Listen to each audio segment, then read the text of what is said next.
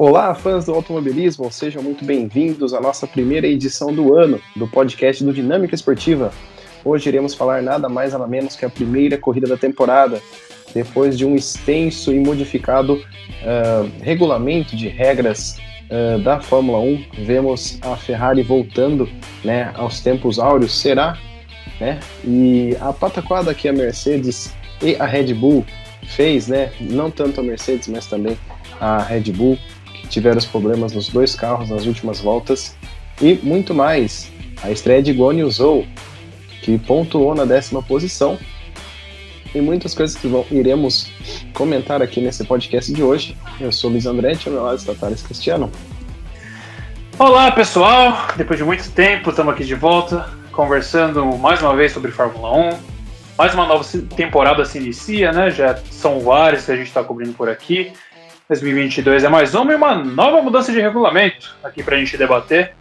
É, carros com menos downforce, é, os motores permanecem os mesmos, mas essa redução no arrasto aerodinâmico dos carros que tem proporcionado um embolo, tanto no pelotão do meio quanto ali na frente também, né?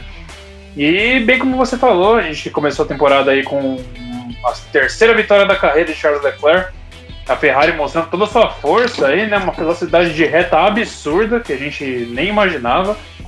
É, muitos já começaram a comparar com 2019, que tinha aquele probleminha é, a adulteração do motor ali, que gerava uma potência extra, que naquela temporada é, gerou três vitórias consecutivas para o time italiano. Mas aparentemente nada está fora do regulamento. A Ferrari conseguiu sua primeira dobradinha desde Singapura 2019 com Leclerc em primeiro e Carlos Sainz em segundo, contando também muito com a infelicidade da Red Bull, né? Que problemas na bomba de combustível tirou tanto Max Verstappen quanto Sérgio Pérez nas últimas quatro voltas da corrida, né? E a galera tava achando que a Red Bull ia nadar de braçada nessa temporada, não foi muito bem que a gente viu, né? É, exatamente, foi uma novidade e também um erro muito bobo, né? Por parte de uma equipe vencedora que depois da primeira, da primeira corrida está zerada nos construtores e seus pilotos também estão zerados. É, parece que o número um não deu sorte na primeira corrida, né? Mas voltando a falar um pouquinho das três primeiras uh, potências, vamos dizer assim, né? Ferrari, Mercedes e Red Bull, a gente viu que a Ferrari está um pouquinho assim à frente da concorrência. Talvez a gente não saiba se vai se manter assim até o ano todo né? mas uh, é bacana ver de novo a Ferrari vencendo, é, a Ferrari nessa pintura vermelha com as asas pretas, lembra muito aquela época da Ferrari dos anos 80, uma pintura maravilhosa, merecida vitória, é, vitória maiúscula do Leclerc e também do Carlos Sainz, né? Que classificou muito perto do Max e também do Carlos, né? É, dos Leclerc. Acho que com o tempo aí vai ser uma briga muito boa. Né? Uh, o Sainz, uh, logicamente, não tem tanta preferência quanto o Leclerc na equipe, mas vai ser aí muitos pódios e vitórias da Ferrari. E a Red Bull, né? Uh, esse probleminha bobo, vamos assim dizer, custou ali muitos pontos né, para o campeão e para a equipe. Agora a Mercedes foi a maior surpresa, tanto quanto na pintura quanto no desempenho. Né? Andou sempre atrás nas classificações, nos TLs, e na corrida também não foi diferente. Muito estranho ver Hamilton ali andando em quinto, sexto, né? Conseguiu um pódio uh, casualmente, né? Eventualmente. Mas ali eles estavam é, disputando com o Alfa, com o Haas. E incrível, né? Ver como esse regulamento modificou eu achei que isso não ia acontecer, né, pelo fato de que já tivemos uma mudança de regulamento de, de aerodinâmica, né, em 2017 os carros voltaram a ser largos, asas largas, mas vimos que sofreram um resultado muito bacana, né? Gostei de ver a primeira corrida, muito disputada e é isso aí. Vamos ver muito mais emoção na pista na semana que vem. É, exatamente. 2017, como você mencionou, foi uma mudança meio que oposta do que a gente viu agora, né? É, 2016 os carros eram médios em questão de aerodinâmica e em 2017 passaram a ter downforce excessivo, né? Um... Tanto é que na época eles quebraram todos os recordes de tempos de, da maioria das pistas que a Fórmula 1 corria na época. 2018, 2019, isso foi aumentando ano a ano até ano passado, até 2021, que foi consequentemente uma evolução do regulamento implantado em 2017, né? Mas para esse ano não, tiraram várias rebarbas aerodinâmicas, as asas ficaram bem maiores, com muito menos aletas, né? As asas traseiras aumentaram, mas também mudou um pouquinho a complexidade da construção, não são mais aqueles hacks que eram até ano passado, são bem mais finas, mais, mais largas também, até um pouquinho complicado de tentar contar, explicar dessa maneira. Mas na verdade é uma só. É, a Ferrari conseguiu essa dobradinha, mas o Verstappen estava sempre ali a corrida inteira, né? Chegou a desafiar o Leclerc em alguns momentos na corrida. É verdade que ele não chegou a liderar nenhuma volta, né? Que é o primeiro grande slam da carreira do Leclerc e o primeiro da Ferrari desde é, desde 2019, 2018, salvo engano, desde Spa 2018 com Sebastian Vettel, tinha sido o último grande slam da Ferrari. Eles voltam a repetir esse feito, mas o Verstappen conseguiu desafiar o Leclerc ali depois do primeiro stint, perdendo um pouquinho de gás no final, porque a gente viu que a Red Bull tem um carro um pouquinho atrás do, do que a Ferrari está apresentando hoje, né? E muito em função do, do arrojo que o Max Verstappen tem, talvez essa diferença seja maior do que aparentemente pareceu nesse último final de semana, mas parece que a distância não está tão grande assim quanto muita gente tem cantado para o time italiano, né? Já em relação à Mercedes, é, antes do safety car da corrida, devido ao abandono do Pierre Gasly, o George Russell estava 50 segundos atrás do Charles Leclerc, em condições normais, normais de corrida. Isso é bem alarmante. É, a gente nunca imaginou, desde 2014, que a Mercedes fosse, em condições normais de corrida, ficar 50 segundos atrás do líder da maneira que ficou. E a gente que é fã, a gente observa esse tipo de detalhe. Provavelmente o pessoal lá na fábrica está arrancando os cabelos tentando corrigir isso, né? Aquele design sem sideporte, estranho pra caramba. É... Muitos reportes de pilotos têm dito que o motor Mercedes tende a superaquecer mais do que os outros motores, por isso que todas as equipes com motores Mercedes acabaram tendo um pouquinho de dificuldade, né? A gente viu isso na Aston Martin, a gente viu isso na McLaren, viu isso é...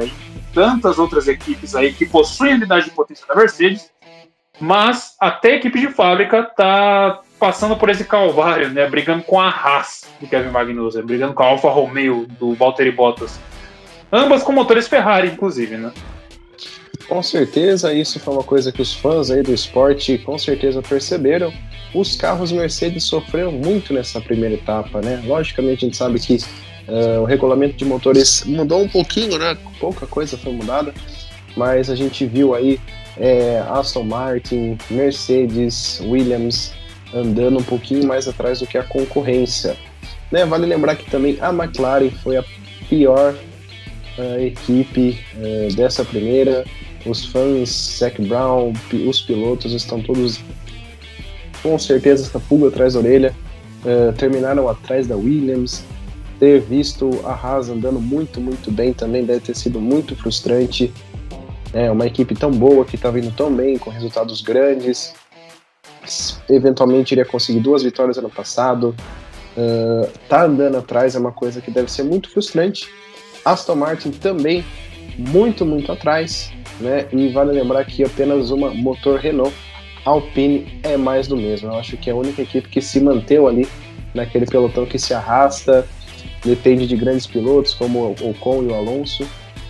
Achei que ia ser o grande pulo do gato, a Alpine, né? A equipe que vinha ali estourando seus motores, dizendo que está trabalhando em alta, mas infelizmente não sei se é o carro, se é o motor. Mais do mesmo, ali vagando entre a sétima décima posição, double points para eles. Mas o que me chamou a atenção realmente nesse final de semana foi a Haas.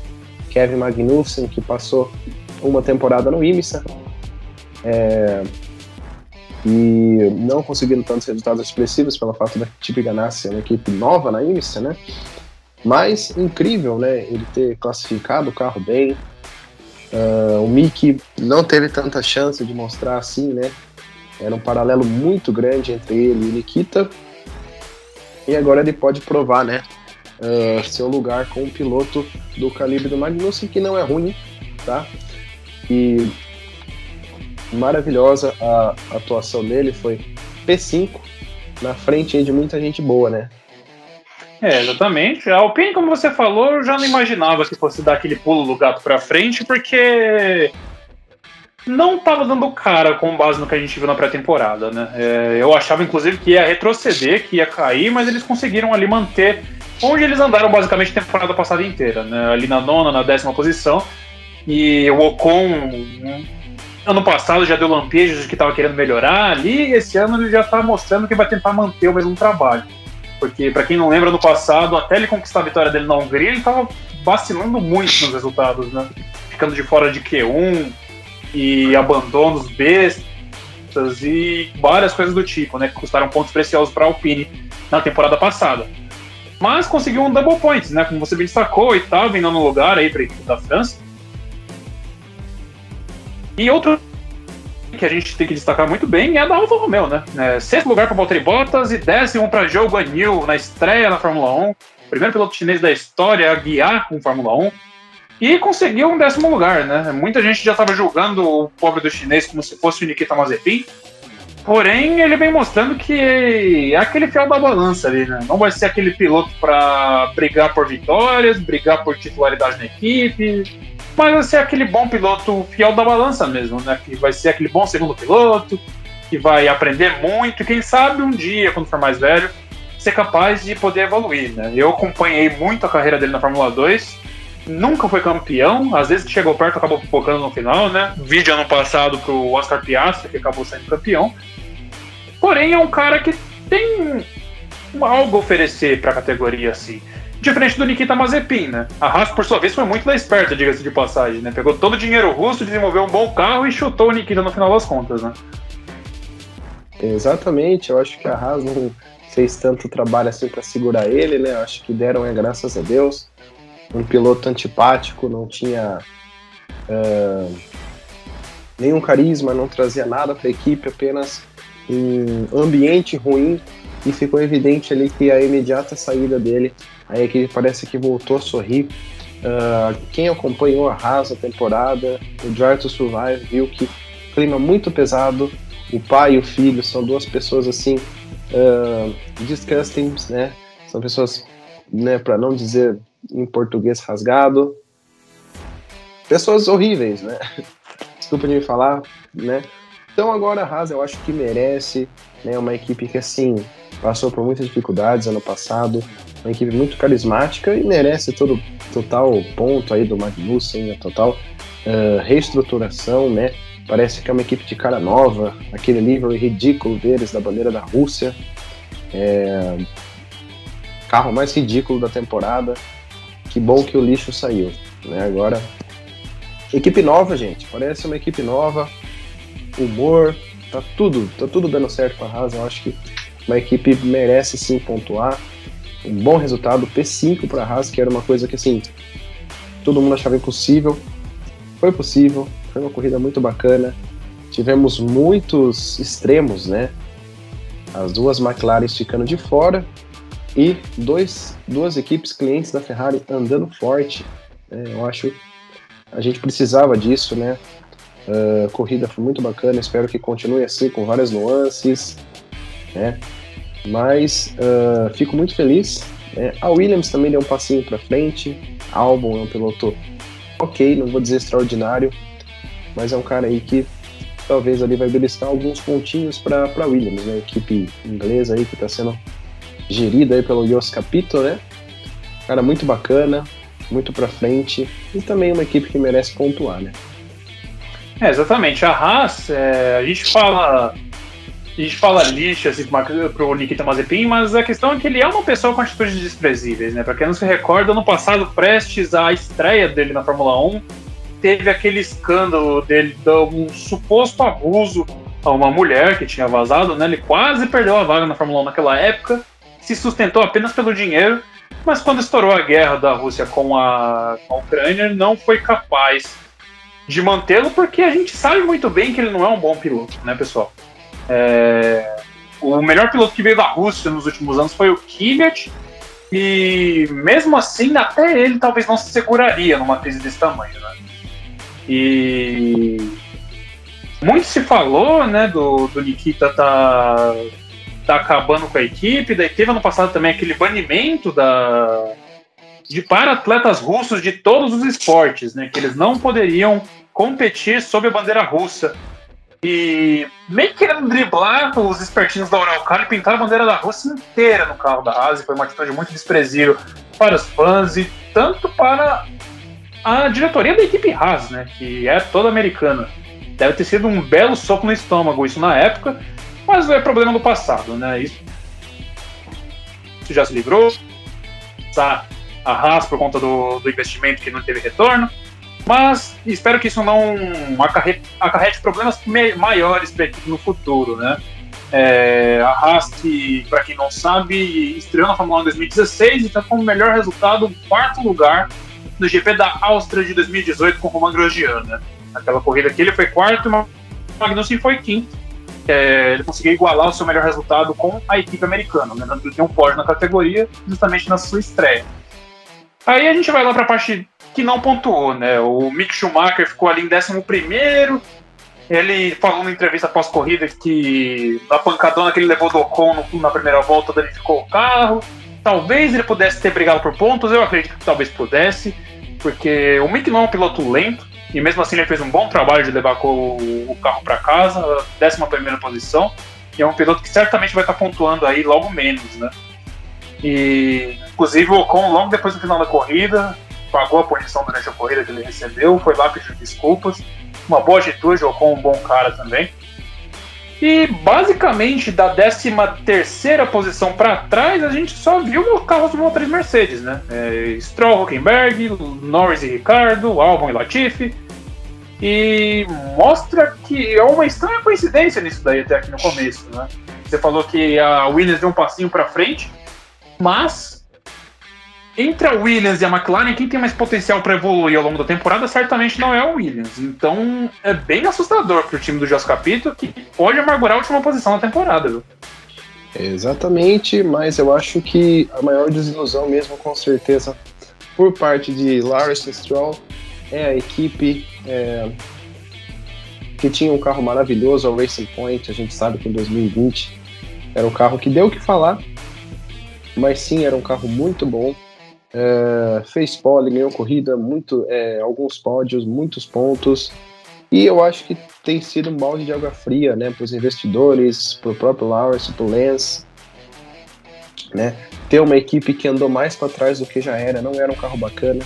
Acho que também não vai ser uma oportunidade legal para Sebastian Vettel, que vai terminar nessa melancolia. A não ser que uma outra equipe resgate ele. Né? E coincidência à parte, motores Mercedes, a gente nunca iria ver isso, né? Quem sabe lembra em 2014 era uma ordem, né? Os motores Mercedes pontuavam mais do que os outros motores. Hoje em dia a gente, hoje em dia não, né? Essa primeira corrida a gente viu o contrário. Uh, a gente não estava acostumado com isso, confesso, mas gritante ver a situação da McLaren.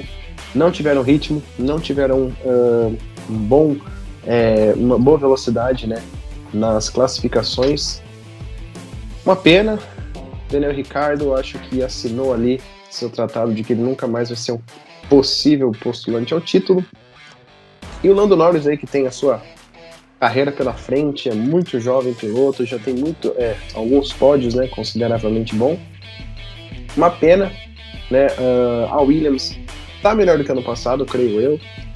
Porém vai ser muito difícil porque a Haas e a Alfa realmente, se continuar assim ao longo da temporada, vai ser mais uma temporada frustrante para Williams, que apesar de tudo melhorou, mas as concorrentes do fundo melhorou mais ainda, né?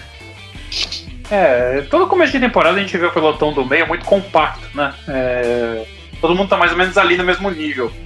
É, ao longo da temporada a gente vê as equipes desenvolvendo, isso que é a graça do esporte, né? É, equipes que não eram tão fortes no começo acabam brigando por vitórias na segunda metade, por aí vai, né? Tive isso várias outras temporadas no passado. É, no quesito da Aston Martin, eu acho, eu gosto de comparar semelhante que o Schumacher fez na Ferrari em 2010. O Vettel já é um cara completamente realizado da carreira, né? E assim como a Mercedes naquela época, a Aston Martin está disposta a gastar rios de dinheiro para fazer a, da Aston Martin uma equipe grande no futuro, né? E, mediante o regulamento novo que se aproxima em 2024, né? Que vai ter a entrada da Volkswagen com a. Com a a possível entrada da Volkswagen na Fórmula 1 como fornecedora de motores, né? Tem a Porsche também, tem aqueles papos. Eu não estou recordando agora se é em 24 ou 26 que vai mudar o regulamento de motor, mas é, é uma coisa que inclui a retirada do MGUK dessas unidades de potência, né? que é a parte do motor que, se não me engano, a, é, recupera a energia que seria desperdiçada pelo carro, a energia térmica, o calor que geralmente é desperdiçado pelo motor, ele arrecada e usa como energia extra para o motor. Né? Tem cavalaria a mais o motor da Fórmula 1 com esse componente que é muito complexo. No começo do regulamento quebrava muito. Em 2014 a gente vivia vendo abandonos devido à quebra do MGUK. E esse componente, justamente por ser complexo e muito caro de desenvolver, estava ferrando as equipes lá de trás, tipo a Williams, né? Que o grupo Williams acabou quebrando em 2019 ali com a saída da, Claire Williams da presidência. Mas a Liberty vem com essas promessas de tornar a Fórmula 1 o esporte mais barato, né? Com cap hit, você não pode gastar mais do que 160 milhões de euros por ano no desenvolvimento de cada carro, né? E vamos ver, né? a Williams ali com uma dupla de pilotos jovens, mas não muito promissora. O Latifi também é aquele fiel da balança, assim como o Albon. A gente tem dois pilotos medianos ali. É uma equipe muito simpática, mas não acho que vai brigar por muita coisa, talvez um pontinho ou outro, porque a gente viu o Albon mostrar um pouquinho de força indo pro Q2, né?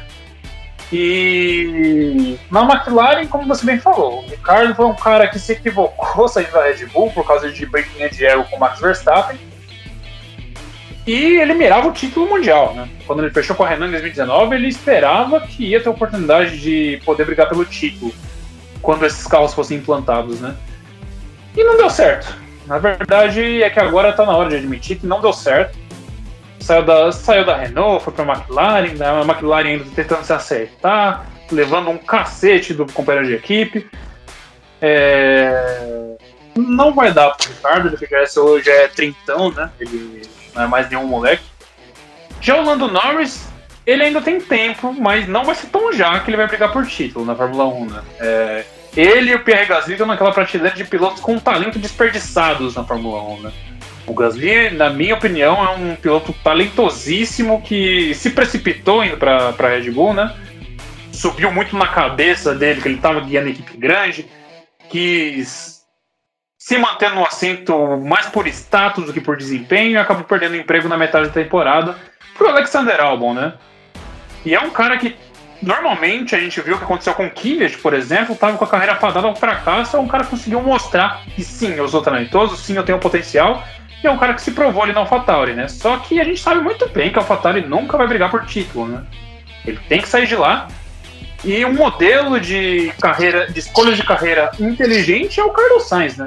Carlos Sainz, desde que saiu do Toro Rosso, só fez escolhas inteligentes na sua carreira e hoje está brigando por vitória, né? Certamente, eu tenho certeza que em 2022 ele vai conquistar uma vitória, aquela que vai ser sua primeira da carreira. É, fez muito bem, né? Disseram que era uma uh, decisão equivocada do Sainz, mas acho que uh, ele ter saído da asa ali da Red Bull, visto ali que o Max ia ser sim o preterido, fez muito bem para ele. Né? É, pilotos como Max, uh, Leclerc, né? a gente sabe que Schumacher, Alonso, Hamilton são muito difíceis de, de acompanhar, principalmente sendo uh, um companheiro de equipe. Né? Então, realmente Sainz fez ali a escolha certa, além de financeira. Acho que se ele ficasse na McLaren, ele estaria muito frustrado. Se deu muito bem na Ferrari no primeiro ano, superou Leclerc, quatro pódios, uh, quase, quase brigou por uma vitória. E vem aí vitória para ele, né? A gente não sabe o que vai acontecer. Ele foi muito rápido nessa corrida, foi muito rápido nesse treino. Ele que perde um pouquinho ali pro, pro Leclerc nos treinos, deve ali sim dar algum trabalhinho. Logicamente, se sobrar os dois na pista, vai ter team order, mas uh, eu acho que se o Max ficar entre os dois, dá ali pro Sainz pegar um pontinho ou outro. Né? Leclerc às vezes muitas vezes bate, erros bobos, tá fazendo um treino rápido, sei lá, quebra uma caixa de câmbio, coisas que o Sainz pouco faz, né? Então, temporada ainda tem mais 22 corridas, temporada mais longa da história, né? A gente espera ver uma competição até o fim, e justa, né? Sem tanta discussão quanto foi o título da, da temporada passada. E semana que vem tem, né? O GP da Arábia Saudita. São dois finais de semana seguidos, né? Pro, fã de Fórmula 1 é uma maravilha. E a gente vai se encontrar no outro podcast. É... E se você quiser dar mais uma. Uh, mais... Por que você tá olhando assim? Ah, mano, que droga. Ah, não, cara. Não, mas só continuando você, aqui. você, o... você começou a me olhar sério. Não, mas como? Cara, vamos. Mas só completando o ponto, é. É, corta essa parte aí. Não, deixa. Vai, desse jeito mesmo. Mas só completando, eu gosto muito de comparar o. O Sainz fez o oposto do que o Verne tentou fazer no começo da, da, da década passada. Né? O Verne ficou insistindo na Toro Rosso, achando que um dia ia ter chance na equipe de cima, nunca teve. Acabou a carreira da Fórmula 1 pra ele. Né? É Circuito de foi Jeddah na Arábia. Saudita. Oi? Foi bem peculiar a carreira do Verne, né? O cara que superou o Ricardo, tava mais tempo na casa, não foi escolhido. Kvyat também subiu, né? E ele não. Mas fez certo, ganhou dois títulos na Fórmula 1, tá feliz. Não importa, né? É, um cara um talento desperdiçado, né? Também já não era mais tão jovem. Daí a Red Bull, o pessoal sabe muito bem como funcionam as coisas por lá, né? Exatamente. É... Circuito de Jeddah na Arábia Saudita, no passado deu muito problema essa pista, a gente lembra bem, né? É, já vi alguns reportes que mudaram algum, algumas áreas de escape, mudaram tentando aumentar a segurança dessa corrida. 27 curvas tem esse circuito, é o circuito mais sinuoso da história da Fórmula 1. É muito gostoso de guiar, eu tava jogando no simulador ontem esse jogo, essa pista, e é bastante interessante de guiar, porém bem problemática, né? Um erro em determinado ponto pode ser fatal ali, né? Que dá até uma certa claustrofobia de tanta curva de alta em sequência de um lado para o outro, de um lado para o outro que tem. E vai ser a chance de firmar esse calendário na Arábia Saudita como uma das pistas interessantes do calendário, né? A gente lembra que a gente teve esse sentimento com o Baku na, no Azerbaijão uns anos atrás. 2016 a primeira corrida lá foi bem mais ou menos, mas de lá para cá a gente teve corridas legais todos os anos ali, né? E, e aí acabou se tornando um circuito indispensável para um bom, uma boa temporada de Fórmula 1. A gente espera que Jeddah seja dessa forma também. E a previsão é que Leclerc vença de novo, né? É um circuito com bastante reta, bastante curva de alta. A gente sabe muito bem que o motor da Ferrari está um passo à frente dos outros. E uma semaninha não vai ser suficiente para ninguém alcançar, não. Eu chuto Leclerc vencendo de novo. É, o Sainz também anda muito bem, mas vou de Leclerc também. É, corrida aí que vai ser um pódio bacana, né? Quem sabe uma Red Bull, uma Mercedes. Mais uma vez, seja uma corrida muito legal. É, esse foi o nosso podcast. Um pouquinho mais objetivo, porque é, devido a alguns probleminhas aí com os apresentadores, dito eu. Mas a gente vai voltar na semana que vem. Queremos caprichar mais, com mais calma, né? Trazendo mais informações é, porque também é muito novo pra gente agora a primeira corrida. Muito difícil de prever, a gente não sabe se é ali por, por causa do Leclerc andar muito bem no Bahrein, né, talvez pode ser. Mas esperamos aí uma corrida muito bacana. Espero vocês no próximo episódio. Vocês puderem curtir a gente em todas as plataformas disponíveis. É, fiquem à vontade, compartilhem com os amigos e até a próxima.